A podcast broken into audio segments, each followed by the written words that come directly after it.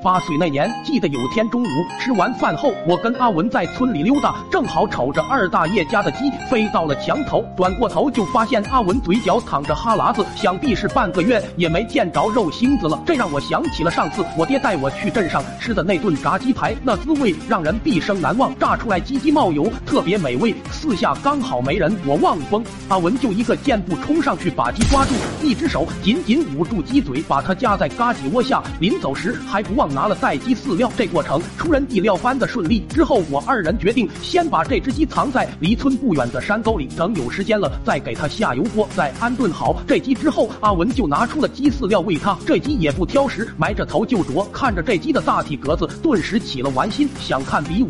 之前亲眼看到过这鸡和阿文家里的狗掐过架，然后我把这想法给阿文一说，这家伙也顿时来了兴趣。随即我二人就跑到了阿文家，强拖着狗子把它带。回了山沟，要知道农村的狗战斗力可是很高的。但听阿文说，这只狗脑袋被门夹过，智商跟战斗力严重下降。果不其然，这狗子智商当真不行，大公鸡都向他冲过来了，他居然还若无其事的用着大缸对向人家。下一刻，这狗子疼得嗷嗷的叫了几声，直接冲开我和阿文，跑进山里去了。他奶奶个腿的，这傻狗跑了，阿文肯定免不了一顿暴揍。可阿文这货压根就不在乎，还问起我要做炸鸡所需要的 的准。备一想到鸡排，我也来了精神。锅可以去阿文家拿，但是还需要炸鸡排用的油。我两人愣是找了一下午，也没在家里找到一滴油。正蹲在二大爷家门前发愁时，特么的，二大爷家的鸡直接飞阿文头上来了。一不做二不休，既然没有油，干脆不炸了，一人一只烤来吃。随后这只鸡又被我俩带回了山沟，但没想到这次居然是噩梦的开始。见了面的两只鸡先是愣了一下，随后各自张开翅膀准备开打。我二人眼。看两只鸡要打起来了，阿文直接冲上去拉架，结果阿文脚一滑，大缸坐在了饲料袋里，顿时糊了满缸饲料。旁边的两只鸡